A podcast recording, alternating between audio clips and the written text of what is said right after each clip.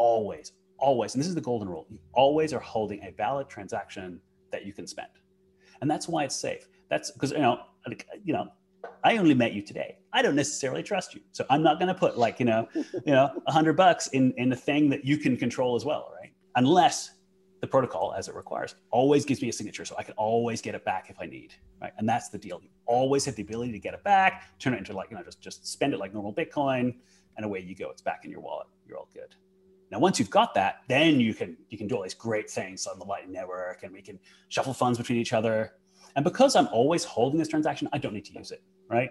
I've got it. I've got it there in my back pocket in case I need it, but I don't need every time I spend money on the Lightning Network, I don't need to publish this transaction. I don't have to trust you when I'm sending money. If I send like 10 bucks, you can either take it or not. Uh, but you can't you can't just steal it, right? So you can either forward it to me and then you get your fees, whatever they were, or you don't, in which case you don't get any money. Um, so I don't have to trust you the rest of the time. The limit of trust is that, yeah, if you if you mess around, then I'm going to have to use this transaction that you gave me, and it's a little bit more expensive. It's a little bit bigger than a normal one. It's kind of sucks. In return, I get access to the whole Lightning Network, um, which is so incredibly powerful that it's worth this effective fee that you pay to get on it in the first place.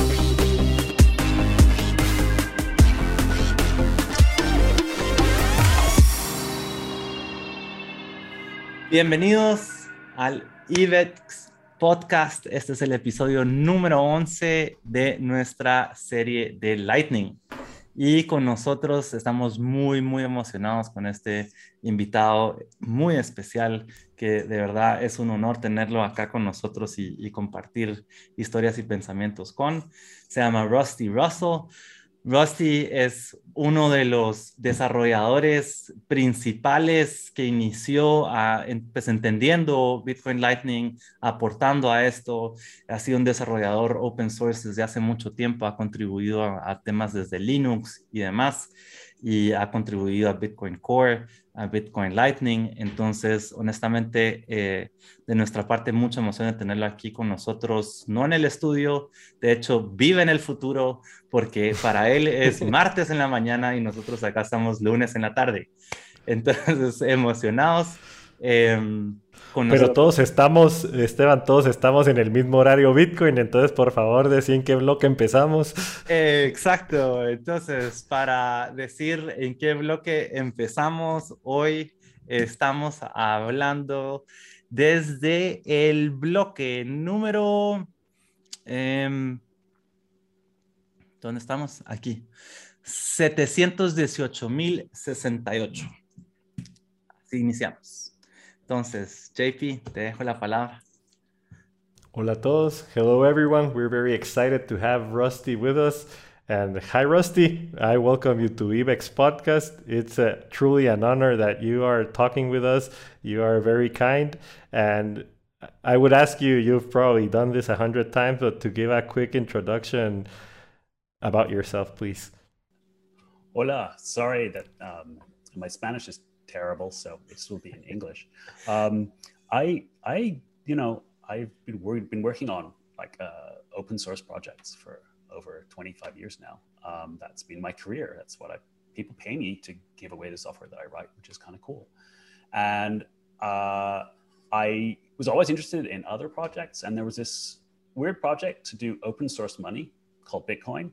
Um, early on, and I, I bought some play bitcoins, and I uh, uh, and I, I, spent them on you know anyone who would take bitcoins. You know, like oh cool, I, I bought like some uh, like some shoes from Iran uh, that were pretty cool. Uh, you know, I sent my Bitcoin off and I wondered if they'd ever show up, but they did, and I got these big. These I was like, oh, this is cool. You know, so you play money on the internet. Um, uh, you know, so early days, but I, you know, I, I, I, it was always to me a technology experiment. Like, oh, this is kind of cool tech, um, not economic or anything like that. And then um, my wife actually said, uh, that I should take a sabbatical um, because I was really interested in this Bitcoin technology stuff, and I'm like, I really want to do something with this, but it's you know I've got a day job, I'm paid to work on Linux, and that's that's great too, but this is really fascinating. So my wife said, look, take six months off, do a sabbatical, just you know play around. And so I did. I played around in the Bitcoin space for a while. I came back.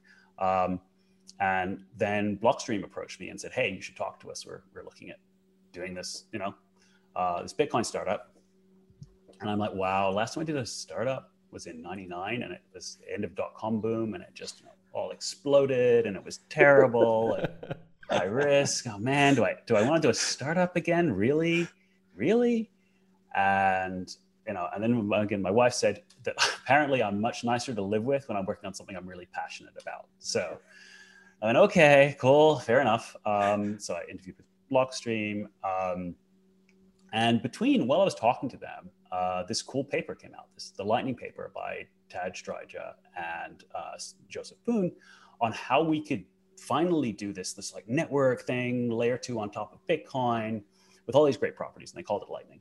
Um, but they weren't going to build it, right? They just said, well, we've got a paper, cool, here's, you know, here's a cool idea. Somebody could do it. And Greg Maxwell, who was the CTO of Blockstream, said to me, do you want to you're joining with, do you want to write the Lightning Network? Someone's going to do it. I'm like, oh man, I thought I was going to get to work on Bitcoin Core with all these cool people, right? And I was going to be the new kid getting coffee and, and writing code and stuff. Um, but it was too good an opportunity. It was the second most exciting paper I've ever read uh, in the Bitcoin space, like after the Satoshi paper. And I was like, somebody has to write this, right? So that's what I did. I started just, you know, hacking on it, refining some of the ideas in the paper on how we would actually do this. Uh, and, and doing that. And that was like, you know, uh, six and a half years ago. And I've been doing it ever since. So um, uh, Tadge and Dryja did actually found a company that, that they've since left, but that was Lightning Labs. Um, and uh, ACINQ uh, were really interested and they had a prototype implementation. And we all kind of came together and started establishing this spec, spec process. So we would all interoperate because I'm like a standards and open source kind of guy. I'm like, okay, let's all make sure they all work together. Um, and so that continues to this day. Um, that's where all the cool new light stuff comes from. It tends to come in, okay, so here's this new standard, and then everyone kind of implements it and it rolls forward. So there's been a lot of changes through the light network as it evolves and as we learn. So um, I guess that's my background and that's who I am. Um, and that's what gets me up at 5.30 in the morning to attend every two weeks these, these like spec calls because they're in Adelaide time uh, because I used to chair the meeting.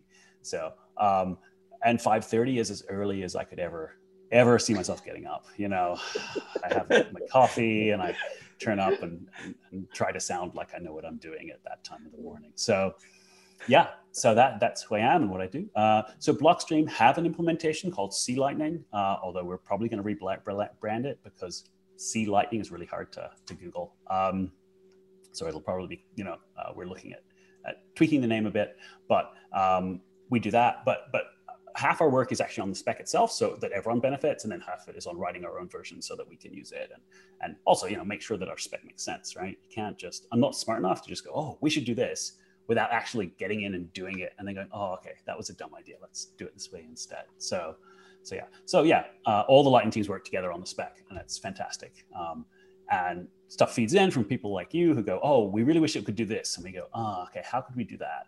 Or well no we shouldn't do that for these reasons, but what if we do this? You know, so that as as more stuff gets built on top of Lightning, more feedback comes down to go, hey, you know, how can we do this? And and so we do see these these improvements, but you know, it takes time because we've got this working network. We don't want to break everything at once, right? So that that, that hey, it's it's it's exciting times though. It's it's it's it great stuff to see this out in the wild.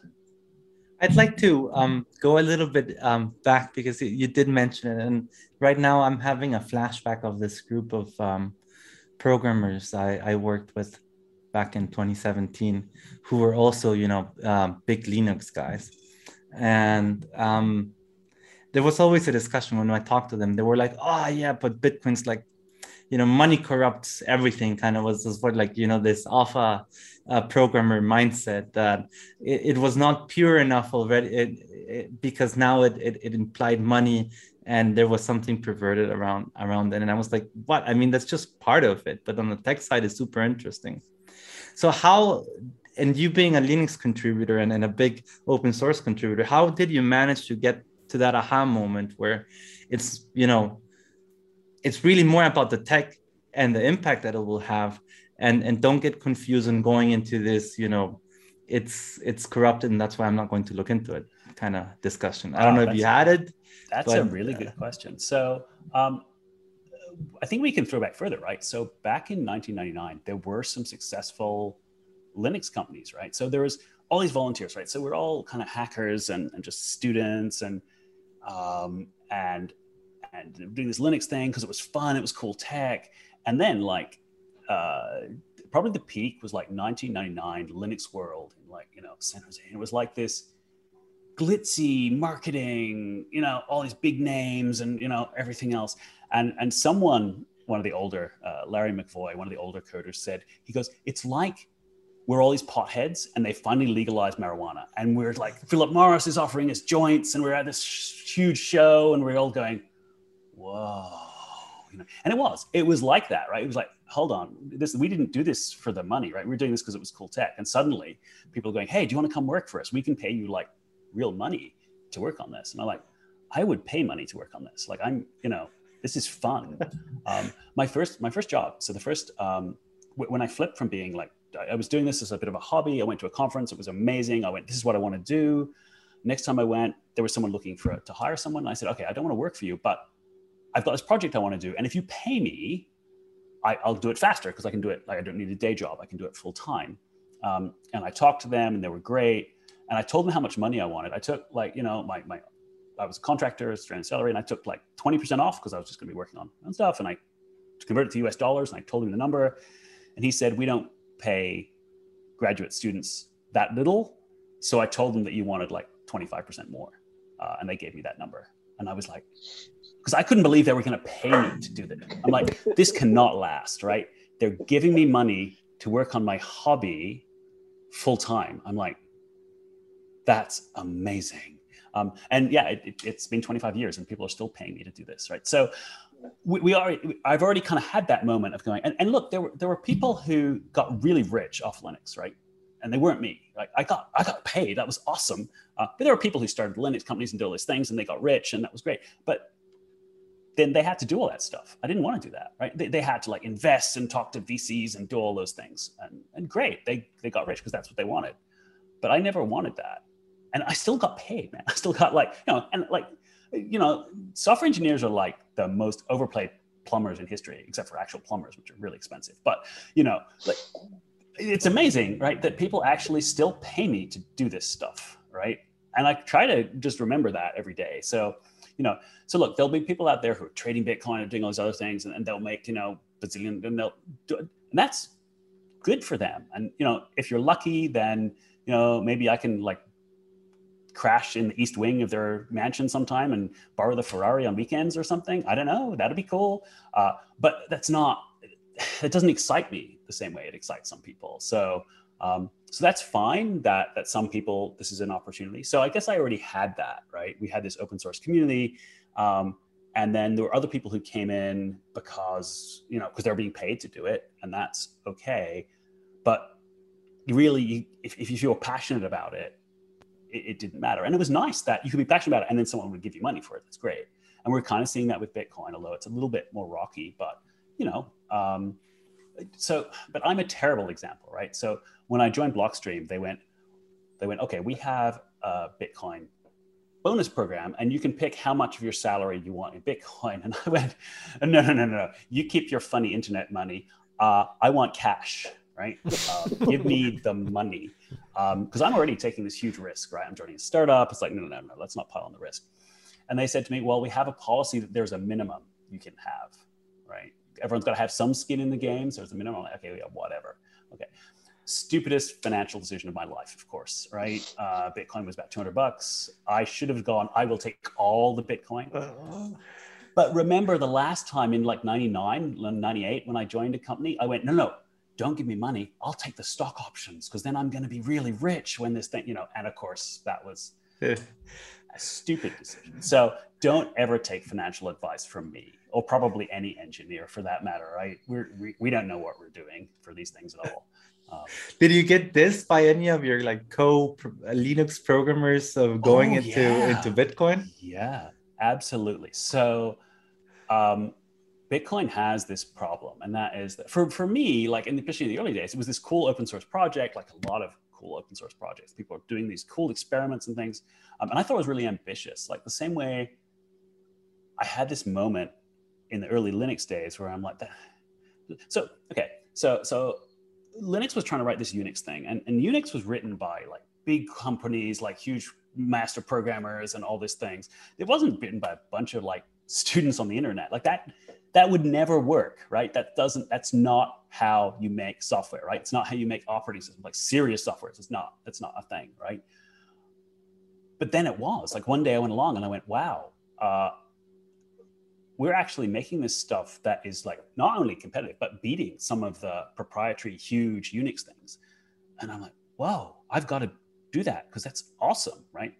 Bitcoin is the same thing. Incredibly ambitious goals. Like that's not how money's made. That's not how money works. You can't do this, right? And I'm like, I've heard this story before, right? So for, for me, from a technical perspective, Bitcoin was an interesting project, right? You're like, oh, so you're actually trying to make an internet money. Like that's, I'm not going to write it off because I remember that with Linux. But for a lot of people, they're like, no, that's that's just not how it works. It's not how the world works. You cannot make money that way. That that doesn't work, right? Just out of the gate. Now it doesn't help that, of course, there's this huge penumbra of like uh, scam coin, spin-off, whatever things that definitely make a lot more heat than light. And so, you know, if you if you're looking at the crypto industry as a whole, then sure, if that whole thing were launched into the sun and died, uh, I would not be all that upset, right? Um, but there's a core in the middle of like this Bitcoin stuff, which, if you look at the whole industry, is like this tiny part. But from my point of view, is, is the whole point, and the rest of it is noise, right? But I can see how my colleagues looking in at that go, "Whoa, I do not want anything, any part of that." I think they're wrong, uh, but I understand. Like, if you just get random, you know, if you pick a random part of the crypto industry it's horrible. It's terrible. I can understand if you just look at yeah. random parts. You're like, yeah, no, well, this whole thing needs to be just destroyed. And I'm like, okay, I probably agree with you there. But right, right now, we try to tell everyone there's Bitcoin and there's crypto, and they're they are not the same thing. Yeah. Uh, and not... I respect people's right to gamble. If you want to go and trade and everything else, that's you know, then there's this whole amazing plethora of ways to lose your money, which is if that's your thing, awesome. That's not my thing, right? That's not. I'm I'm a tech guy. Again, don't take my financial advice, but I'm a tech guy, and so from a technology perspective, there's Bitcoin and there's other things, um, and I'm interested in Bitcoin. Um, and there's so much to do. Like there's so much Bitcoin stuff. Um, because I'm an engineer and engineers always look at problems and solutions. And so I look at like, oh, we could we could do this, we could do this, oh, we could fix this, we could improve this. And that is my life, right? I get up in the morning and go, hmm, we really need to work on this problem, right? Whatever is next, right? Um, yeah. That's that's what excites me. There's so much cool stuff that we can do at all layers, right? I wish there were like a lot more. It, it's great to see a lot more people working on stuff at all levels, right?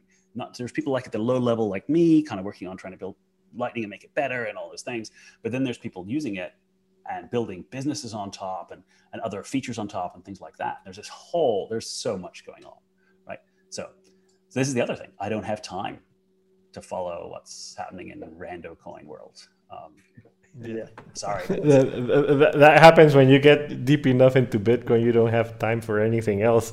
I actually ran across, I don't know if you saw this meme. It was a guy looking into the distance, kind of sad. Uh, and the caption was, I wonder if Bitcoin is thinking about me as much as I think about it.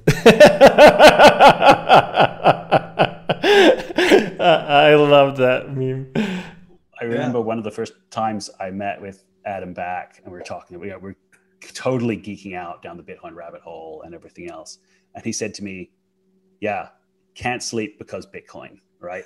you know, just so like you know, so intense." Um, yeah. So yeah, it's it's hard to have room for anything else. You know, I mean, I have kids and I have a family and I have Bitcoin, and you know, that's I'm over. I'm like 120 percent committed already. So that's you know, stop at that point, right? No, because I think you know it's also you just mentioned a very important part, which is you know I have family and I have Bitcoin. I have family as well, and and and digging on the on the whole Bitcoin journey is like, at what point did your wife say, okay, you're for real? Like this whole internet money thing is really has an impact and it will impact our lives. How are you? How did you align the whole thing? Yeah, I mean, she's always been incredibly supportive. Like uh, as a like uh, this is a passion project for me. Um, she certainly enjoyed like the Bitcoin bonus that became like a real thing. Um, it's like, wow, okay, that's a real, real thing. Um, and um, so she's always been, you know, I mean, uh, to, I think to some extent to her, it's still kind of funny money. And I get that, like until it's like, you know, used for something. Yeah. And then you get what is money kind of thing. I mean, okay. Um, but uh, it's good because she's, you know, she looks after the money in the house. She's, she's the responsible one and all those things. I'd be like, ooh, shiny. I'm to go do that. Right. So, um, so, so it's good to have that someone is like a solid base, very practical. Um, but she certainly appreciates it. Um, the same way, like with Blockstream, you know, I have have stock options, but they're not real money yet. They may be money one day, kind of thing. So it's treated a little bit like that. Um, I mean, we're not. I mean, you know, it, it's easy to look back and go, "Wow, if I'd actually taken Bitcoin seriously as an investment back in the day, like, wow, that would have been amazing." But of course, I'm, again, no financial advice from me because I'm stupid. Um, so you know. Uh, we have this like you know Bitcoin bonus program with Blockstream. Where so so the way that works is it's set at the time you join, like for for, for five years. So you get that Bitcoin price, and it's sort of this amount, um, which historically wow. has done really well, right? So it's actually yeah. it starts as like a really small amount of your salary, so it's kind of in the noise. But you know, if the Bitcoin price goes up, it can become a, a, a you know it becomes substantial. Even though it was a small amount, so wow, okay, that's actually a reasonable amount of my salary, and like so, uh, it's hard to argue with success. Like here, more money. My wife goes, yeah. that is good.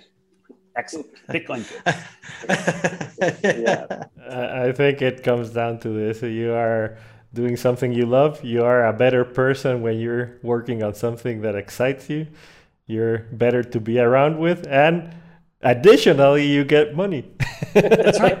And that's amazing. Like, I still wake up and go, how did I? And people say, how did you do that? And I'm like, I don't know. I just kept doing stuff I really enjoyed, and people kept giving me money for it. Maybe maybe I shouldn't tell them how much I'm enjoying it. Maybe they'll stop one day. But they've been doing this for 20 years. People have been doing this, like going, "Oh, we really like what you're doing." And I'm like, "I like what I'm doing too." And they go, "Have some money," and I go, "Thank you." Don't mind if I do. Yeah. Okay. So Rusty, I want to get into uh, uh, on some of the technical aspects and something I know very little of, and I would like you to expand on is how you reach uh, standards, how you define standards for an open source protocol, and what the challenges are, and how the communication flow needs to look like in order to be able to agree on a protocol. Yeah. So we, we followed, so the IETF, with the, the Internet Engineering Task Force, which are the people who set internet standards. Uh, we use them as a mm-hmm. model because that's been pretty well established. Like that works pretty well. Um, and basically you have these requests for comments, which is basically, here's what we're thinking. Um, people um, kind of, you know, go back and forth on, on, on what should happen. But um, a critical step is you have to have two people implement it. So two different teams have to implement it completely independently and make sure that it works together. Um, and that, you know, it's obviously not just a nice to have, but every time we do that, we get really good feedback. Because it's one thing to read through something and go, oh, that looks reasonable. It's another thing to actually try to make it work. Um, and the number of times uh, the second team has come back and gone, why did you do it this way? It'd be way simpler if we did it this way. Or even like, um, hold on, we read this sentence this way, but you meant it that way. And so we don't actually interoperate because it's not clear. Um, those both happen all the time. It always makes the spec better. And sometimes they go, hey, do you know, if we did this one thing, like this one change, we'd get all this extra bonus stuff as well. And they're like, oh, that's clever. So it's not just like a checkbox thing you do. It's you really have to get two people to actually try to make it work together. Uh, and when that happens, that's the last gateway for it to go into the final spec. So we have spec on GitHub. Um, you put up a pull request. Here's a change I want to make. And discuss it on the mailing list, and you implement it. Um, and usually, when you implement it, you fix things because you go, "Oh, okay, this was dumb," or whatever. And then the second person has to implement it, which means you have to horse trade with the other.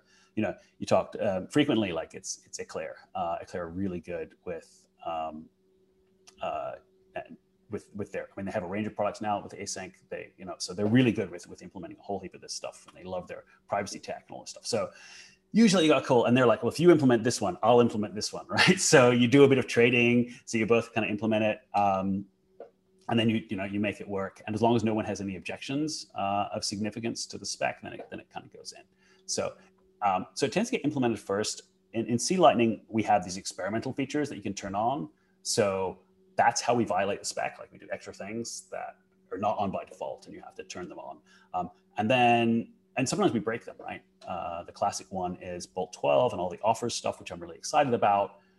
Uh, but you know, big warning, right? It's, it's, it's still draft spec. Um, a few people are implementing it now, and so they get to change things. They go, actually, we I don't like this, and you know we can argue, but you know just because I've implemented it once doesn't mean that that's the way it is. So I've already broken it twice. It's painful because now you've got to. I don't like to abandon all the users, so you have kind of like we've got to handle the old way and the new spec way. I've done that twice already. I'm hoping not to do it again, but that's the deal, right? That is just the deal. It's part of being that experimental. We've got to, because we have to live with this stuff forever. Once it's on the network, I mean, you can change it, but damn, it's hard. It's really hard to fix things once they're out there. So it's worth the pain of getting it right the first time. So, so this is a whole process. Um, and yeah, we all chat together. So as a protocol matures, I can assume that it getting new implementations or new features gets slower.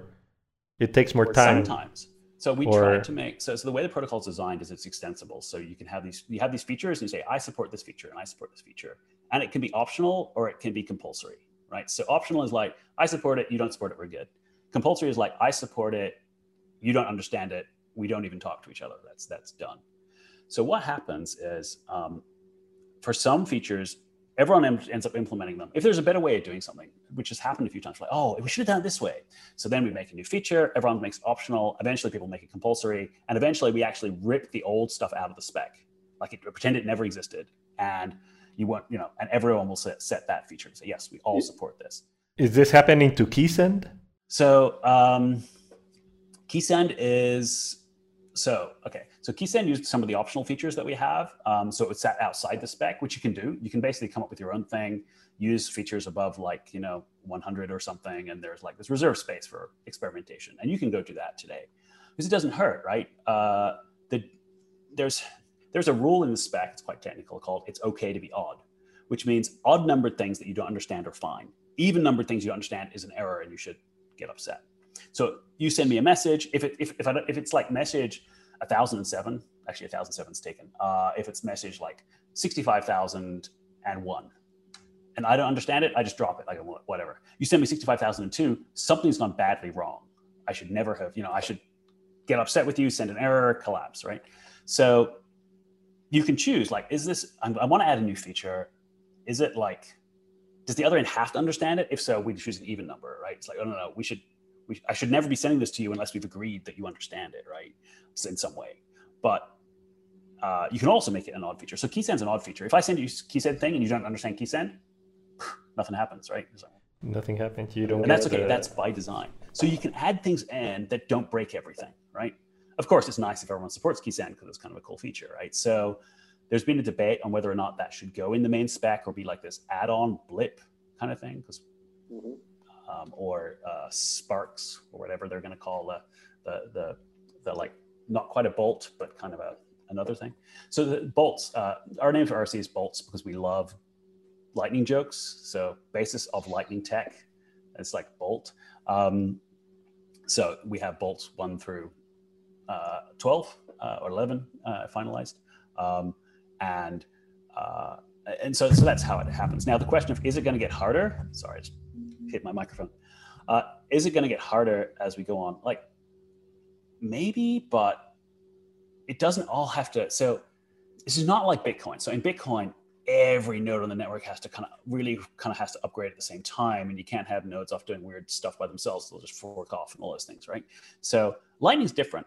You have to agree with all your peers, right? Everyone you're directly talking to but you don't have to agree with the net rest of the network. Now, some changes are great if they, you know, they're more powerful if everyone adopts them but we can have a lot more difference in the network. And there'll always be experimentation and cool stuff people are doing, um, some of which then later on gets fully specced and it's all great. Others are experiments that are just fun and maybe never get there. Um, and I hope that continues. Like, you know, we're always going to have this experimentation. We tried to make sure the spec allows for that, so you can go and do do cool new stuff.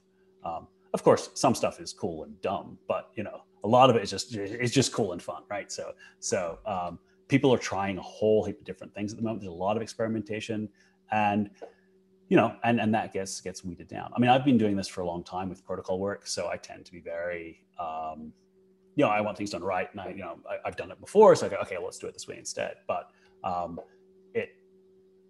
I think it's still going pretty fast. On the other hand, we've got a working network now, so you know, we don't need like all these things are nice to have, but it kind of works. So it's not like we have these huge issues unless there's a security problem, which you know, at the protocol level, we had one a couple of years ago. Um, but most things we don't need to change very fast, which is good. So nice. And I wanted to get your definition, or not definition, but rather your explanation of why Lightning can be considered a second layer and not just be considered a sidechain, and why when you are sending Bitcoin through Lightning, you are sending Bitcoin and not a representation of Bitcoin or a wrapped Bitcoin or whatever you want to call it? Yeah, so this is a really good question. So, okay, we're going to have to go down a little bit into like what Bitcoin is, right? so, a Bitcoin is the power to spend, to, power to change the ledger, right? So, Bitcoin tracks these coins can be spent by this script, which is almost always signed it by this. If this person signs it or this key signs it, then they can move it, right? Um, so, when we say you own some Bitcoin, what we mean is you have the power to create a transaction that moves it. Now, normally that means your wallet knows the secret key to make that transaction when it needs. But what if you get your wallet to sign the transaction so that you move the, you know, move the funds into your things, and you throw away the secret key and get rid of the wallet altogether? You're just holding the transaction in your hot little hand. Do you still own the Bitcoin? Like you can move it. And I would say yes, right? You've, you've got this transaction, you're holding this transaction. Um, so instead of usually the wallet can make it can send it anywhere you want. Instead, you've got this kind of I can only move it to one place. Hopefully, when you've, after you've moved it, you can spend it again, right? But but you're holding this transaction. So usually when we say you own a Bitcoin, it means that you have a wallet somewhere that has the power to create a transaction that moves it, right? It has the magic secret thing. Um, but what you care about is the transaction to move it, right?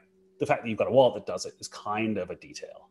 Okay, so so if you can move the Bitcoin, you own it, right? Okay, now what if you and I both need to sign to move the Bitcoin? Okay, I have this complicated thing that says, okay, Juan and I both need to sign this. And so you, you know, we, we both use our wallets. We create this transaction that sends it both to, you know, off to IBEX or something, right? Cool, right? Um, do we own the Bitcoin? Well, kind of half, like we half own it, I guess, but it's still Bitcoin, right? Now, the way the Lightning work, network works is whenever we're doing these complicated things and sending stuff back and forth, I always end up holding a signed transaction from you and me, right? Or at least I've got yours and I can make mine. I've got my wallet here. If I need to, to, to put my signature in, and that's all it is, right? So I've always, always holding in my software a transaction that's ready to go. So if everything else messes up, if you go away and I can't talk to you anymore, like you're not in the network, you just you vanish, whatever, it doesn't matter because I'm holding a transaction in my hot little handle. I'm holding your signature and I can make the rest, right? So I've always got the ability to spend it. Now, uh, it's not quite as good, not quite as good as just if I have the Bitcoin myself, right? Because if I have the Bitcoin myself, I can spend it anywhere. This transaction I'm holding, spends it to a particular place and it has a delay in it and it's a bigger transaction because it's got both our signatures in it so it's a bit more expensive and all these things right? So it's not quite as good as if i just you know hey i've got you know.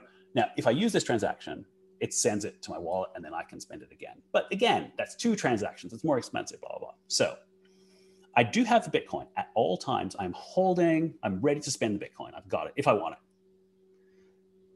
but it's not as good as having it a wallet that could just spend anywhere. Okay, so it's more expensive. Why do we do this? Well, we do it because, of course, by having this deal with you where we've both got the ability to sign and we swap signatures and done all this cool stuff, I can now send you Bitcoin by getting a new signature from you and trustlessly ask you to forward it through to somebody else and all those things, right? Make a whole network out of it. So you get the ability to be on the Lightning Network. You're still holding your Bitcoin. So if anything goes wrong with the Lightning Network, you go, oh, well, I'm still holding this transaction. I'm going to drop that on the blockchain. Yeah, I'm going to pay a higher fee than a normal transaction and all those things. And there's a delay. I'm going to have to wait a few days, but I know that I've got it, right? So you're literally holding the Bitcoin at all times, right? Uh, from any sane definition, you go, okay, that's that's right. You, you you're in control. You're actually holding your Bitcoin. You know what's going to happen when you when you spend this transaction. It will move it into your wallet, right? So So that's from a technical level, that's what's happening. You always, always, and this is the golden rule, you always are holding a valid transaction that you can spend. And that's why it's safe. That's because, you know, you know, I only met you today. I don't necessarily trust you. So I'm not going to put like, you know, you know, a hundred bucks in, in a thing that you can control as well. Right. Um, unless the protocol as it requires. Always gives me a signature so i can always get it back if i need right? And that's the deal. You always have the ability to get it back turn it into like you know just just spend it like normal bitcoin and away you go. It's back in your wallet. You're all good. Now once you've got that then you can you can do all these great things on the lightning network and we can shuffle funds between each other. And because i'm always holding this transaction i don't need to use it right? I've got it. I've got it there in my back pocket in case i need it but i don't need every time I spend money on the Lightning Network, I don't need to publish this transaction. I'm just holding it there just in case something goes wrong and everything else. And so that's why the only trust I have in you is that it's annoying if you go away because I have to use this transaction that I've been sitting there. It's like, hold on, he's, he's been offline for a week. I really want my money back. Okay, I'm gonna, I'm gonna, you know, I'm gonna have to spend that. So, you know, it's nice if you're around for longer. Um, I'm obviously going to have to pay some transaction fees um, to, to close this channel, as we say, to basically use this transaction. But that's the limit of my trust in you. I don't have to trust you when I'm sending money. If I send like 10 bucks, you can either take it or not, uh, but you can't you can't just steal it, right? So you can either forward it to me and then you get your fees, whatever they were, or you don't, in which case you don't get any money. Um, so I don't have to trust you the rest of the time. I only just trust, you know, the limit of trust is that yeah, if you if you mess around, then I'm going to have to use this transaction that you gave me, and it's a little bit more expensive. It's a little bit bigger than a normal one. It's kind of sucks. In return, I get access to the whole Lightning Network, um, which is so incredibly powerful that it's worth this effective fee that you pay to get on it in the first place. And it turns out yeah. most people are actually pretty good because you do, you want to be reliable too. So you can use the Lightning Network with me. So everyone's incentivized to actually not just leave people hanging and force them to close their channels and spend this transaction thing. Yeah, and since you're using real transactions, you cannot double spend, so you cannot create more Bitcoin on chain than there exists. So the Lightning Network cannot increase the available supply of Bitcoin, right? That's right, exactly. It's everyone is holding real Bitcoin. Um, they're just not having to spend it every time, um, and of course, that's what makes it um, so. Well, it, it is what gives it a whole range of properties. Um, but in particular, it means that um, we have all the security of Bitcoin effectively. Um, uh, but we don't have to use our Bitcoin all the time. We don't have to like flood the chain with every single person buying coffee. We only have to do that if something goes wrong. Um, and it's great. So it's like it's, it's kind of like having a court where you know we've got a signed contract and everything else. And I know if I have to, I can line up and go to court, pay a lawyer, whatever else, fees and things, and I can get my money that way. But you also know that, right? So you're not really incentivized to try to cheat me either because yeah it'd be annoying but um, you know at the end of the day i'm going to get my money back right?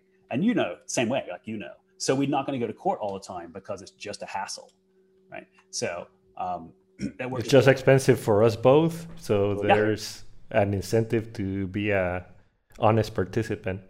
Much the same way as there's an incentive to be an honest participant on the bitcoin blockchain exactly exactly very similar incentives. But yeah but a whole heap of problems we just get to like ride on top of bitcoin. Oh how do we handle double spend? How do we handle all these things? We well bitcoin does that for us. So that that's easy right? We just use bitcoin uh, to do all the hard parts and and we just get to build cool stuff on top. That's very cool. That's very cool. For me what helped me also understand and i think it was a, a great or what impresses me also is when you see it from from the Metcalfe's law perspective, right? That um, just more users is not directly adding more value to the network, right? It's actually very difficult that with every move you do or every interaction you do with the network, you add value to it. For me, that's a very unique thing that Bitcoin has achieved, and and and um, Satoshi's biggest breakthrough, I think, was is, is is is that whatever you, however you interact with the Bitcoin network, you're adding value, real value to this, and and Lightning is adding real value to this also because it's taking Bitcoin out of the market. You need to lock in Bitcoin for this, for it to work. So less Bitcoin on the market, higher demand, more use. When I explain it to to no coiners, let's put it this way, because it's something I do quite often. That's part of my description. It's like, look, as gold has this use, like the the industrial use of it, right? You, you use it for jewelry, for medicine, for whatever. Um, Bitcoin has this monetary network use. And this is what Bitcoin Lightning brings to it. There's a real use, other than the uh, assets side, which obviously is, is, is a use. But this is going to really explode that and create an even higher demand because we need more Bitcoin in the network for everybody to be transacting the way El Salvador is transacting. The, that speed, that uh, low, um, you know, payment capacity. Or I want to also be able to pay a car, my Lambo, at that speed. You know, I want a sec- one second Lambo right? but right now it's just like uh, difficult because there's not enough uh, Bitcoin on the Lightning Network to support uh, a Lambo transaction. Uh, I, am fascinated by the idea that you know you're worried about how many Lambos per second you can buy. That that's your benchmark. yeah, you, you, must be doing really well over there. Um, no, I lost all my keys, man. I don't have anything, and I'm happy. And a volcano hiker dropped them in the lava. yeah. This, this, is the new boat. God of the Ring style, Lord yeah. of the Ring style. so, so yeah, so, I, I mean, I I think about it though. Though I mean, yeah, mm-hmm. the liquidity issue is definitely it, it adds, um, and of course, people get record were rewarded for their adding liquidity, right? Because you can charge fees, um, and that you know, if you're in the right place, can become an incentive. At the moment, That's I think the stronger incentive for people is that they get to use the Lightning Network, and it's awesome. Um, because there are things that I've been able to do over the Lightning Network that I simply have not been able to do. Um, I had to I tried to pay someone in Europe, and it turns out it's really hard to do money transfers from here. It was it was an absolute nightmare. Um, so, and it was like, it was, it was a few hundred bucks. It wasn't, you know, a huge amount of money. Um, so I ended up getting Christian Decker, who's, he's um, in Switzerland. And I said, can I just, just send me a lightning invoice. Can you pay this? Like, you know, can you just wire, you just send the money through SEPA and it just works instantly in Europe. Um, and I'll just send you a lightning payment. And it just worked. And I'm like, that was so much easier that it was ridiculous. And I'm like, you know, uh, it's ironic, but you know, I don't, I don't often need the Lightning Network. but This is one case where it really actually needed it, and it just it just worked first time. And it was you know it was like 500 bucks, and it just went through, and it was you know uh, it was flawless. So yeah, uh, and so uh, it's useful to be on the it's use it is useful to lock your you know lock your bitcoins up. Use your bitcoins uh, some of your bitcoins to uh, to be on the light network because the light network itself is getting more and more useful especially as more people join. But there's also the fact that because you can charge routing fees to people you know in theory at least you know there will be a marketplace of people doing that as well competing and fighting with each other to provide better liquidity and better service and faster you know uh, routes and everything for you. Um, because they want your fees. And that's that's a very pure kind of market dynamic which i think it will be a, probably a race to the bottom. And i'm not sure that they'll actually make that much money but i welcome them all to try because it grows the network and it's and it's great. So yeah you should totally try to do that for me please. Um, and, so you know uh, i've been theory crafting about this issue you just touched upon uh, about ha- routing fees and uh, participating in the network with the intent of uh, generating some Satoshi revenue, some revenue in Satoshis. And I think one uh, of the opportunities that exist in the Lightning Network is that you only need to commit as much liquidity as the largest payment you have to process. And if you are fast enough in turning around your liquidity, then with a relatively small amount of liquidity, you can process thousands, tens of thousands, maybe hundreds of thousands of transactions. And even if per transaction the fee you are charging is very small, if you manage to turn it around enough times, it'll be a feasible business model this is still to be tested. And there and and it'll be need a lot of automation that's not there yet. So but i've been thinking about this and i really want to try it out in the real world to see if i could have a channel. The largest payment is $10 only have like $20 of liquidity in that channel and see if i can turn it around see if you can actually thousands help. of times per day yeah. Yeah. I mean i think for a lot of people it's going to be about you know they're on the Light Network because that's where their customers are. and they need to be on the Light Network because it's the only thing that works. Um, and routing fees are kind of a bonus, right? Um, mm-hmm. You know, they're, they're, but that's I, I don't for some people, absolutely they'll be driven by that. But I think for a lot of people, it'll just be, well, of course I'm on the Lightning Network because that's how I pay people. It's convenient because it's convenient, yeah. because it's convenient, right? I think that is a benefit, like it's a real benefit that I can quantify a lot, a lot more easily. It's certainly for me. Uh, I need to be on the Lightning Network. Well, okay, I need to be on the Lightning Network because I test it, but you know, you know, I need to be on the Lightning Network because I use it, uh, and that's important. But uh, the other point about um, requiring liquidity. So when we saw the first push in like 2013 of, of like everyone to be on the Bitcoin network, a lot of cases they used uh, they outsourced to other companies who did their Bitcoin thing for them, and they just you know they took they took USD right, and, and they never saw any Bitcoin, and we're like, oh, you kind of on the Bitcoin network, but you're kind of not. Um, in the Lightning world, um, it's interesting because if they set up a Lightning node, even if they're even if you have a service where they immediately push the funds off or some percentage of the funds off to, to convert to USD, they push off to an exchange or something, and they get because they don't want Lightning although they, they don't want Bitcoin, they want, you know, their they have or their expenses say are in, you know, their local currency. So they want to like push it off and, and swap. It's still good for the Lightning Network. And as you said before, they need a float. Like the same way when you have a cash register, you need some cash at the beginning of the day so you can give people change.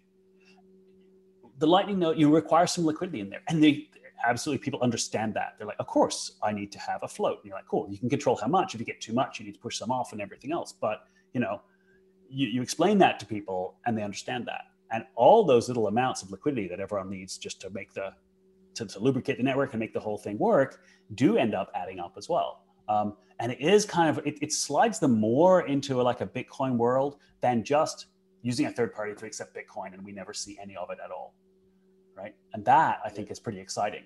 So they're already, and then they can go, hmm, well, maybe I should keep more of my Lightning income because maybe maybe because i think it's a good investment. Maybe because i'm starting to have to pay people out in lightning so i can't just switch it all back and forth. So i'm going to keep some more you know uh, maybe maybe only maybe i have a higher threshold before i push funds off to, uh, you know to an exchange or something um, or maybe a, a, a, larger percentage right? And so it makes it easy for them to move on that spectrum uh, as their sentiment changes in a way that the the, the sort of the, the outsource the whole thing model didn't really help them with.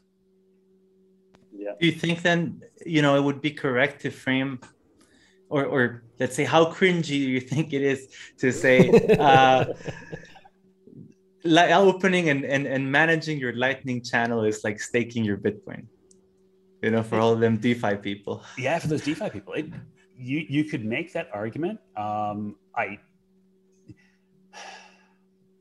you're not likely to lose as much as you do with your average DeFi. I love that answer.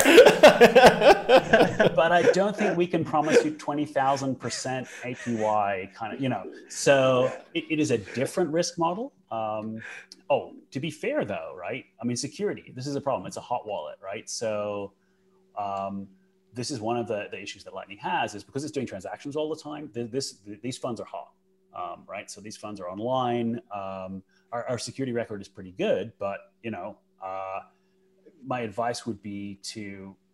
This is one reason to keep. This is the one reason that people keep their cash floats in their cash register below a certain amount is that it's literally they're in front of customers, right? It's at risk, um, and so you know you kind of want to keep that down. On the other hand, of course, potentially you're earning yield. Maybe that for some people their risk profile is a lot more like, oh, I really want to get those. If you have really big channels, then you may be one of the few places that people can route through for large payments, and you may be able to charge a premium for that. Um, so YOLO, right? If you're like, well, okay, not a problem. I'm a whale. I'm going to put like all this money in Lightning. Like, oh, okay, good luck. Um, famously, LN Big, there was this really early set of nodes run by some whale, anonymous whale, who just went, I really want to help the Lightning Network. And the best way to do it is to fire up like 20 nodes and just open channels to everyone and basically form a backbone. Um, I think they've probably actually done pretty well. I think they have a full time employee now looking after their nodes. So I think there's some, some they, they've done okay because of that. So, you know, there's a whole heap of different models that we're going to see, you know, out there as Juan said. It's kind of an experiment. We'll see what happens here, but uh, I hope so. Yeah, and you know, one of the unsung virtues of the Lightning Network that I've experienced by running nodes is just the coordination that goes on without people talking to each other. And I've had the not luck, but the the fortune of uh, being able to talk with a lot of my peers. But I also have a lot of peers that I don't know anything about them except that we have a channel open to each other, and it is fascinating how you can intuit some of the actions they're gonna take by the fees they set towards you. And when you, you i also identified some of the nodes that have an automatic fee uh, switch where they will if you're routing a lot through them the fee will change. And there is some uh, unspoken coordination going on there in the lightning network and i think it'll only grow as more participants add on. And I really like a book called Economics in One Lesson by Henry Hazlitt. Big recommendation for everyone. But in that book, he talks about how markets coordinate with uh, people not having direct communication with each other. And I think the, if so, an economist would study the Lightning Network, he could gain a lot of insights into this concept. So I'm very excited to see how this all develops and what other crazy things node operators come up with. Yeah, absolutely. I think there's there's a whole gamification side for people you know trying to earn yield and stuff. And on the one hand, I wince a bit, right? I, I think that was suggested how wincy worthy is this. I'm like, oh god. But that's okay. I don't have to play that game to benefit from them doing it. Because at the end of the day, they're competing to provide liquidity to me when I make a payment. Um, and they're coming with all these techniques to try to, you know, optimize their routes and everything else. But at the end of the day, it, it benefits me, right? Because when I try to make a payment, they will compete to to get it there the fastest, cheapest, most reliably. Um, and I'm like, that's great. I don't know that they'll make any money. I hope they'll make a little bit of money because I want them to keep going. Um, but you know, I think naturally they can't make too much money because otherwise a competitor comes in and, and then you know yeah. there's there's natural downward pressure on this. Um, so the fact that it's still a little bit, you know, running a Lightning node is not quite as easy as just you know picking up your phone, installing Lightning, and going done. Um, it's that easy to use the Lightning Network today, but it's not to run a full node that does routing and does these intelligent things and everything else.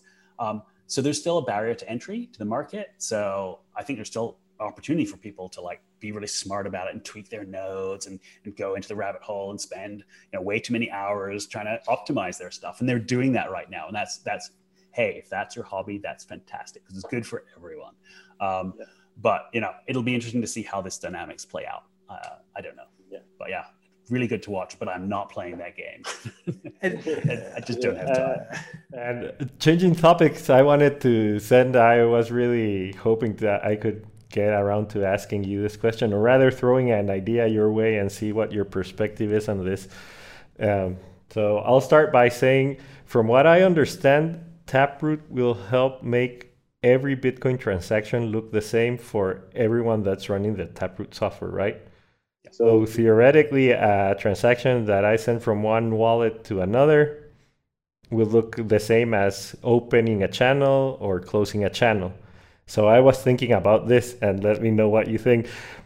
Is would it be convol- too convoluted to copy or rather substitute the service that a CoinJoin does of providing greater transparency to Bitcoin or ra- privacy to Bitcoin transactions if you had a way to send a Bitcoin transaction that would open a channel to the Lightning Network get routed through the Lightning network, then close the channel and arrive at the final uh, address that it had to arrive on chain. And this way you would lose track of this Bitcoin.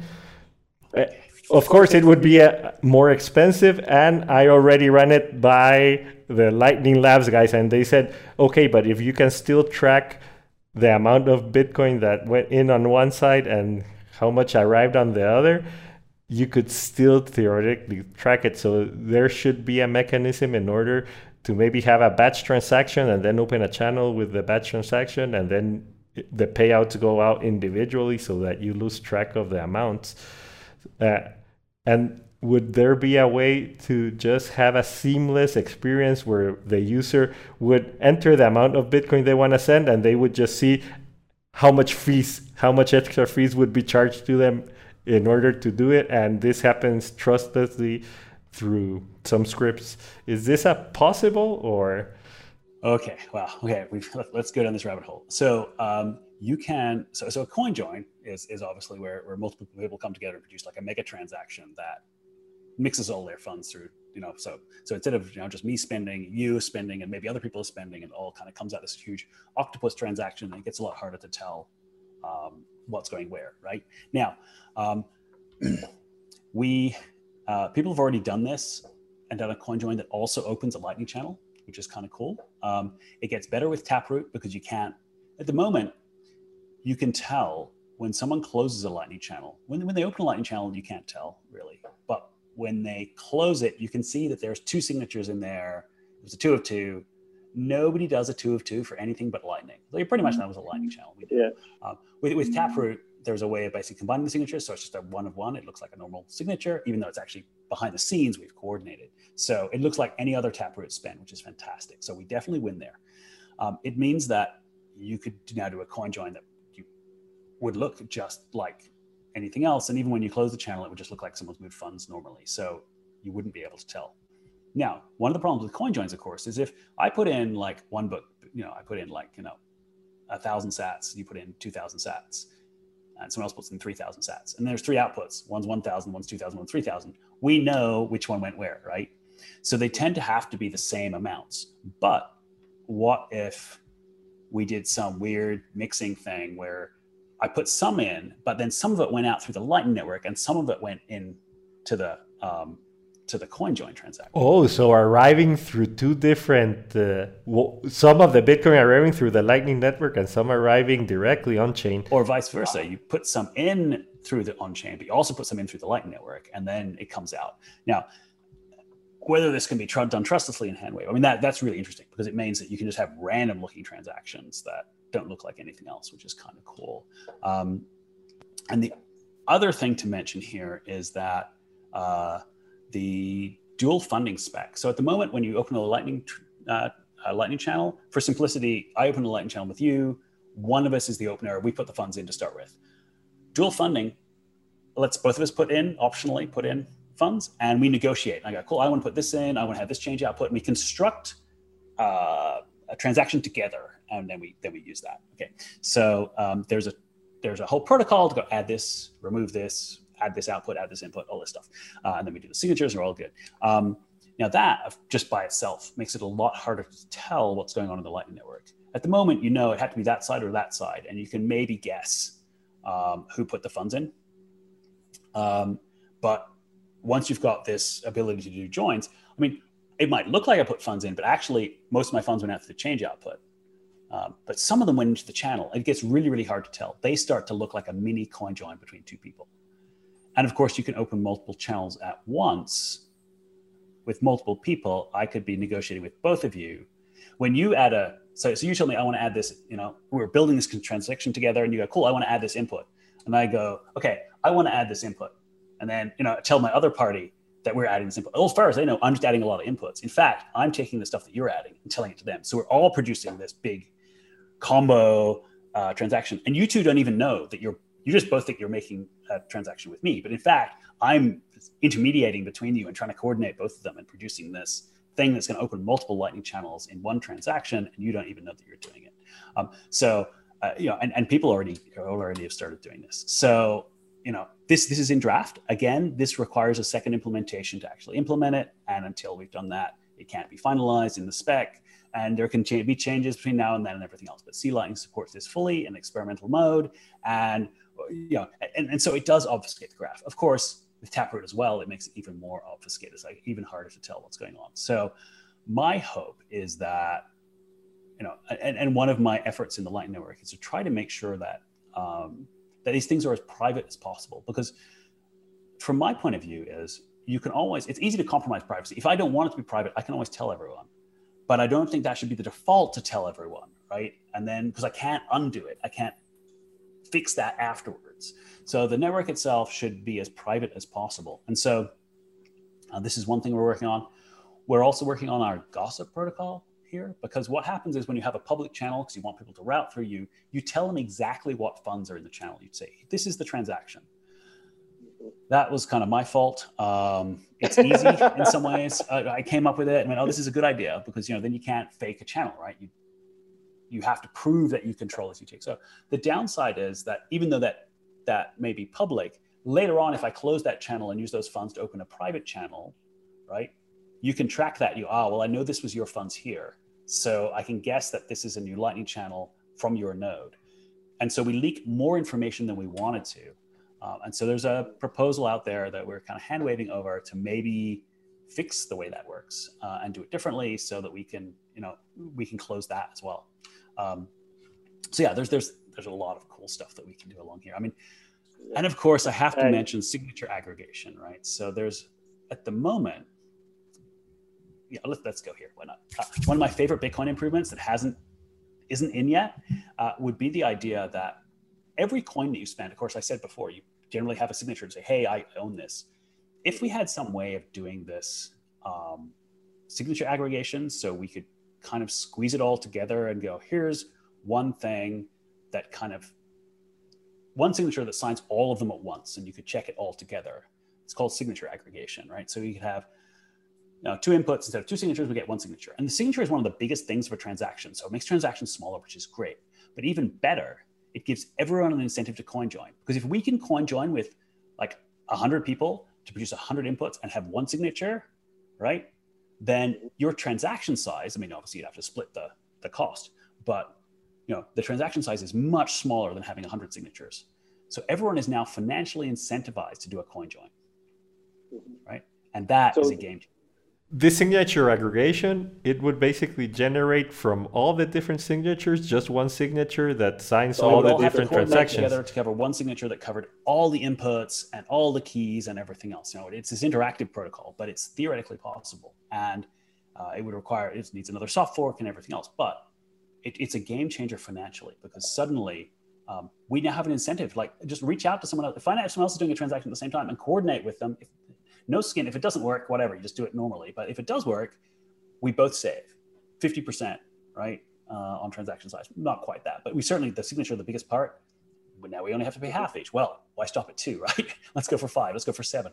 Suddenly, you get these giant transactions on the network, and they're all taproot. You can't really. They all look the same and people are just starting to throw transactions together in all these kind of different ways um, and that just becomes the new normal way to use bitcoin and it becomes much harder to do deep chain analysis. And if people go well why are you doing this? You must be doing something bad. You're like i'm just trying to save money. Yeah. Everyone should be doing this. There's huge pressure for people especially as fees go, go up to use this because it saves money. And of course the story of bitcoin is like we want everyone to be able to use Bitcoin. So we need to keep it tight, right? We can't have, oh, all you need is like, you know, this massive internet connection, this huge machine. We need to keep it small. So the more ways that we can squeeze more transactions and more information into less space, we, we need to do all of that. Uh, and this is the next big one, one of the last big ways to, to squeeze more transactions in and also gives us a privacy win and incentivizes everyone to do it. Um, so that I'm hugely excited about. It has really nothing to do with Lightning, except of course we can use Lightning there as well. No, this is very exciting, but it obsoletes my idea immediately. No, no, no. I want, but uh, I love it. I love it. I love the signature aggregation. Yeah, but you know that's very that's years away. So so we still have time, right? You know. I, um, to expand on that, so I mean, because that's a that's it's an amazing like my, my mind just blew away right now how would you put that in, in, in you know putting it into juxtaposition with a lightning network? I've heard about this um, tor approach. It sounds kind of similar where you let's keep on with the with my lambo transactions right? I want to buy my lambo on the lightning right? So i want to send 75k on the lightning network but that's too big this is not enough. Uh, like, That's a baby Lambo. Yeah, yeah, wow. it's a, yeah. Lambos are cheap. As you can see, I would never recommend to buy a Lambo, and I would never buy one myself. I don't even buy new cars. I only buy used ones. but anyways, so the point being is that you just grab like this big transaction, you separate into lots of little chunks, you route it through the whole node, and then you put it back together. Yeah. Um, how close are we to that? And you know putting these two positions into it, it, it makes it's an interesting approach of how to keep the fees down and the transactionability up. Cool. So we already have that. It's called multi-part payments, and your wallet does it today. It was introduced about two years ago, and we've done it. So, so, so we already split payments into multiple parts, and and everyone on the network today supports it. Like it, it was an optional, again, optional feature that got rolled out, but uh, I'm trying to think. Like, in theory, you could be running code old enough not to support it, but no, everyone supports that today. So you are we're already splitting payments now. We're doing it in a kind of dumb way. We probably need to get better. Um, uh, um, Rene Pickhardt has a really good research and paper on the optimal way of splitting it, and he can squeeze a lot more out of the network than than a dumb approach can. Where you go, oh, this looks like we're sending a lot. Let's try splitting it into like five parts and see how that goes. And oh, this one failed. Okay, we'll retry that and we'll split that and everything else. Um, we do pretty bad.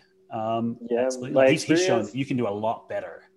My experience has been that the criteria for choosing routes is not optimized for the split payments, so they fail a lot. I've only had one successful one go through. Right.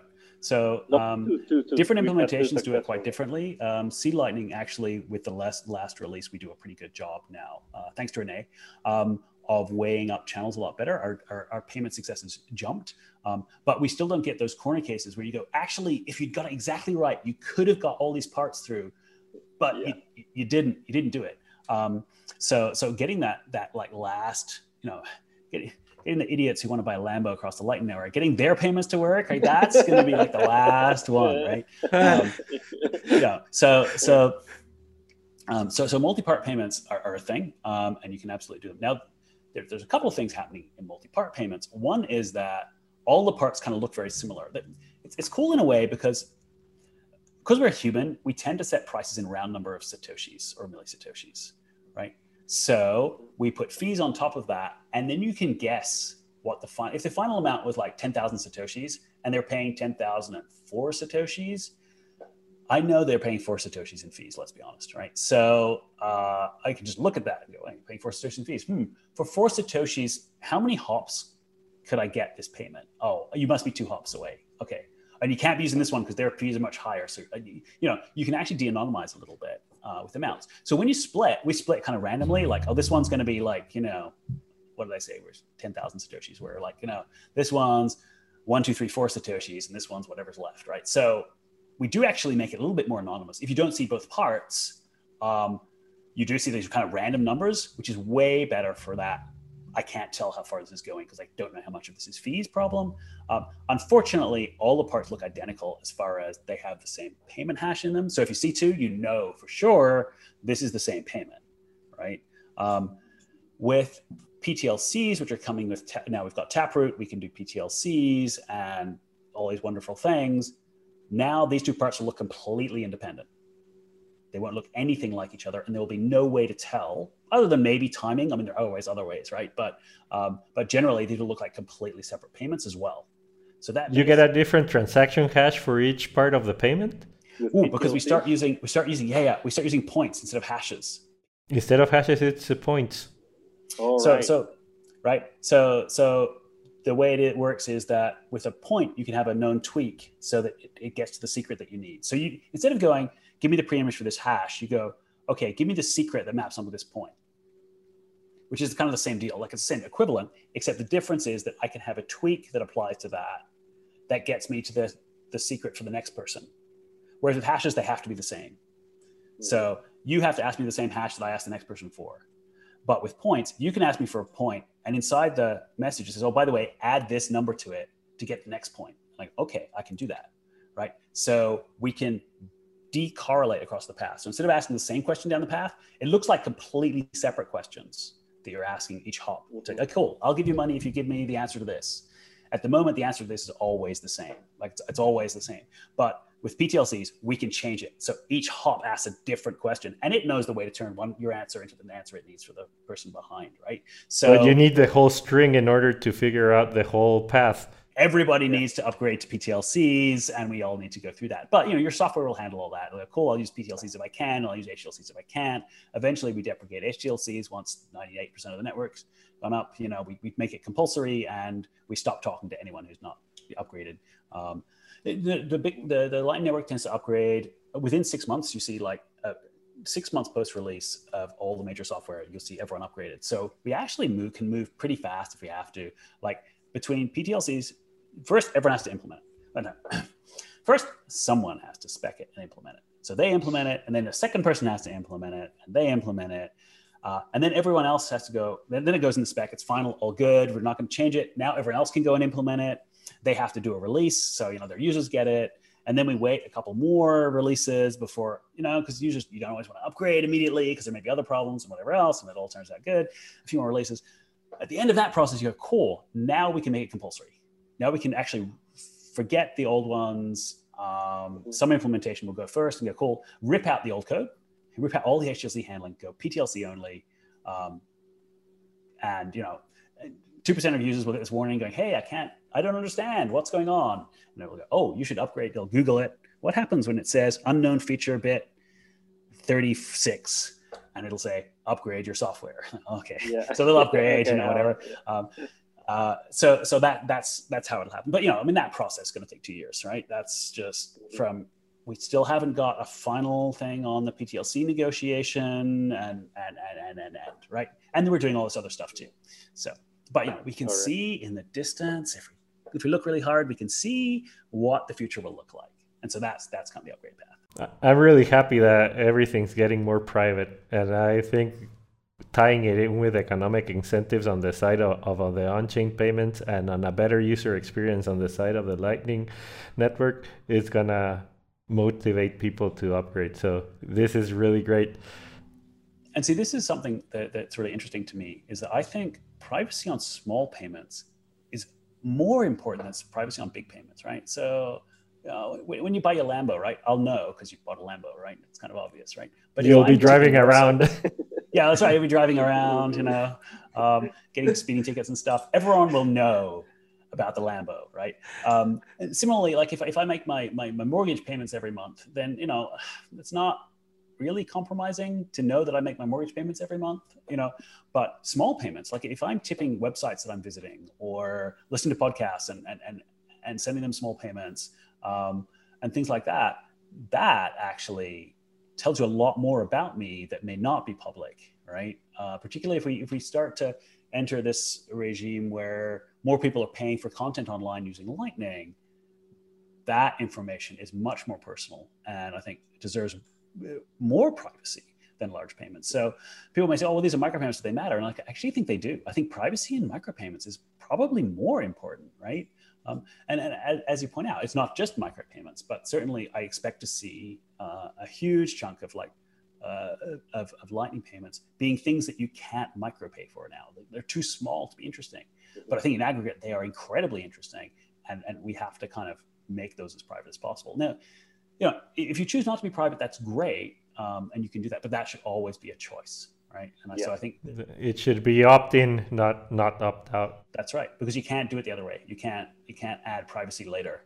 Um, because you know there's going to be a lot of actors on the network with you know who you don't necessarily trust, right? Um, you shouldn't you shouldn't have to by design, right? And so I don't want them to make profit by selling the data that they are getting from your Lightning payments. Mm-hmm. That is a terrible world to live in, right? Yeah. Um, partially because then they could undercut everyone else, and so the only people running Lightning nodes are the ones selling all your data. That is terrible, yeah. right? That, that, we, do, we, do, not want that, right? Yeah. Yeah. Um, I, I would like to keep on digging on that because there's that's there's a that's a topic you continuously uh, uh, um, meet in different conversations, and it goes to CBDCs, right? Um, right now, what we're talking about, you can actually you have an option as a citizen. You just pay cash, and that's how you opt out for small transactions to have privacy in, you know, your everyday uh, payments. Um, so I have an we all have an answer for, for this, I'm, I'm sure. But I would like, you know, for, for listeners to hear what's your take on why are CBDCs useless? You're putting uh, words into his mouth. you know, but just let's just get to the point of this. because There are we, okay. So, um, you know, this this this is like a very political and kind of broad question, right? You're like, well, um, in an ideal world, could CBDCs be useful, like to regulate the economy and all these other things? Like in theory, yeah. In, in practice, just from a practical point of view, is that um, there's this there's there's this trap that people fall into. Going, if I have more data, I'll be able to make better decisions, right? And it means that they aggregate data, they, they, they do a lot more with data and everything else. But you do end up with a problem that sometimes you're just making the haystack bigger and you're not making the needle bigger. Uh, and you end up with too much data. Um, Edward Snowden talked about this a lot with the NSA problem. They had all this data, and it actually didn't improve decision making at all. And that's a practical and sometimes counterintuitive problem. So it's like, oh, if you had all this control, we'd be able to do all these awesome things. And just as a fundamental, um, just from a fundamental position, whether you believe that they should be able to do those things or not, um, I question that practicality in theory, if you had a CBDC, you could do all these things. In practice, it will not work that way, and you will have all these negative side effects, and you won't achieve the goal that you're trying to achieve. Um, now, in a world where governments are not ideal, um, CBDCs are a terrible idea. like they're just don't even go there, right? Um, you know, I mean, even if I trust my government today, I don't necessarily want to commit to trusting it forever. Uh, I certainly don't want to commit my children to having no option but to trust it. And certainly when I look around the world, do I trust your arbitrary government in random place? No. The answer has to be no. Um, so do I think that CBDCs will make the world a better place for their citizens? The answer is absolutely not, right? Um, that, that's just clear.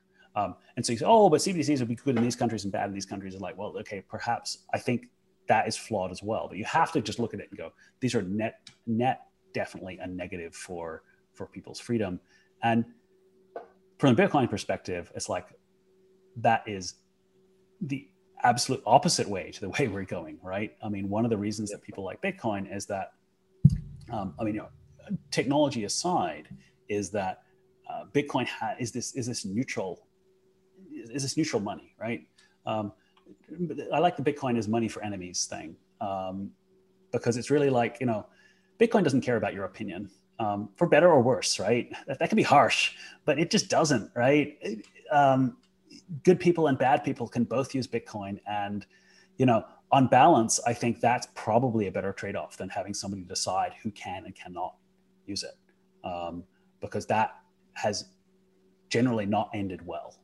Um, so I, I, find the permissionless nature of Bitcoin. I mean, the permissionless nature of open source software in general is what attracted me and why I work in that industry, and and, and that philosophy has always been important to me. Um, you know, so for me, that carries across to Bitcoin. So it's like the opposite of a of a central bank controlled digital currency. Um, so hey, look, um, we hear about a lot of ideas, um, and execution is hard, right? So uh, we hear about good ideas and bad ideas that never quite come to fruition. So uh, everyone's excited about CBDCs. It's not clear that it actually works or you know that you can actually make it work and people would adopt it and all those things right? Um, it's even and, and i'm kind of like well delaying is a valid tactic too. You're like well i think bitcoin is coming. I think we're getting there. Um, maybe we should say you should totally do more investigation into your cbdc idea. Like just go away for a couple of years uh, study it really hard, come up with a plan. Um, you know, just just it's a great idea. You should totally take your time to get it right. yeah. So, Rusty, we're running a little bit longer than we would that we what we usually do but i really really want to have your take on something if you still have a couple more minutes sure sure so, one of the issues when using Lightning, the Lightning Network, especially uh, an enterprise level or institutional level, is the account segregation system. Because right now, when you run a node, all the Bitcoin is on that node, and of course, you have different channels, but for all uh, purposes, if you just have a naked node and you're receiving payments, it all goes to the same account. If you're paying someone, it all looks like one payment that went out from one account, right? And if you would like to run a node, for example, I want a node for my family and I want to segregate my daughter's allowance from my son's allowance, from my other son's allowance, and from my money, then I need to have some software running on top of it that helped me segregate these accounts. And here's where the question I wanted to ask you comes in. Would it be more practical, or what are the trade offs of first, if it can be done to do the account segregation directly on a node, and then what are the trade offs versus doing it on another software that is just uh, running through the node? Or that rather, the payments are running through this software that's on top of the node. Okay, so I haven't thought about this problem before, um, but yeah, I, I, I, see where you're going with this. Um, okay, uh, the there are a few ways that you can do this. One is just to segregate it. You go, cool, okay, obviously our funds are actually in channels and we actually have like a shared wallet, but I'm going to pretend, you know, I'm going to just keep accounting of whose is what. Um, interestingly, this is uh, uh, Lisa Neigut, uh, one of the uh, C Lightning core developers, is really big on accounting stuff. And she's uh, one of the things she hopes to get in this release uh, is, is a much more detailed accounting breakdown. So you'll be able to do this kind of you know have a plugin that does this kind of accounting and divides out and you can tell you know exactly how much um, everyone is able to do and, and and you theoretically could then drive uh, invoicing and paying from that so you oh but you're only authorized to pay from this money and you don't have that money so you can't do it so you can just you can kind of do it all internally um, i mean of course ideas are cheap right? You've got to actually implement it. And that's that's that's a whole nother system of like uh, of controlling that um, which i think is interesting. Um, there is kind of another way of doing it, which is that you have your node and it pretends to have, let's say there's five people, it pretends to have five nodes behind it, right? But they're fake, they're, they're, they're, they're lying, right? Um, and then it issues invoices from those nodes with a route hint saying, oh, to get there, by the way, I have a private channel with them, right? Mm-hmm. I totally have a private channel with them, right? It's just, it's complete fiction. Nobody can tell. Um, and so that way your invoicing and everything else is as if you have this own private network where you have like these multiple nodes. Um, now, in the naive implementation, you fake those nodes up and they don't exist at all. But in theory, they could actually exist. The problem is, of course, then you have channels to each of them and you're tying up liquidity just for channels that you don't really need. So, yeah, you have to run soft hardware. You, yeah, C Lightning's pretty. You can run a few thousand on a Raspberry Pi, right? If you have to. For that, for this mm-hmm. stuff, you probably can. But if you've got a, for example, you're a big company and you have twenty thousand employees and you want to keep tabs on payroll, for example, and payroll needs to go out to 20,000, 30,000 employees. You'd probably be pushing at that point. So I think on that point, you probably want an accounting backend, which is which is what you would normally do. Um, but I'm just riffing on this. You could have an actual node, but you hack the protocol. So instead of using the normal channels, it just has a trust system where it goes, just, you know, a ledger system where you say, yeah, yeah, okay, here, take, you know, have this HTLC, but it doesn't actually have any real channels, but it pretends and they just trust each other. Yeah, cool. Subtract this balance. Yep, that's good. You know, so that kind of thing where they just, so you could have like real nodes running, but they just pretend they have, they have trust channels with each other rather than real mm-hmm. channels. Um, mm-hmm. And then in theory, uh, those nodes are individual and they're still trusting that this one will honor the trust channel if they try to close it. But you could almost just make it work without any changes. And then each of these would be an individual node. You'd have control over that node. You could do everything you would normally do. I think that's a silly way of doing it. It's theoretical. I think the better way is to get really good accounting and have a system that divides up accounts correctly and interfaces with the invoicing system and the pay system so that obviously you prove that you are you know that, that it's your daughter and she can use up her funds only. Um, and when she um, issues an invoice it correctly gets credited to her funds. So you do it at that at that level. And that's um, something that i will throw at lisa because i think it's a really interesting application for her accounting stuff is to segregate funds. Um, so so naturally like with anything when we combine things and, and add a little bit of trust because we all kind of trust each other or, or the, it's the company's money anyway um, it does get more efficient, right? We only need one Lightning node. We only need one set of channels. Um, all these things do get a little bit easier, and we just run one set of software. So I think segregating at the accounting level is probably the technical. The other way would be a cool hack, but I think segregating at the accounting level and making it like a first class citizen. If this is something that people do, rather than having everyone hack their own solution, have like a, a nice piece of software that does it for people is yeah. probably the right way to go.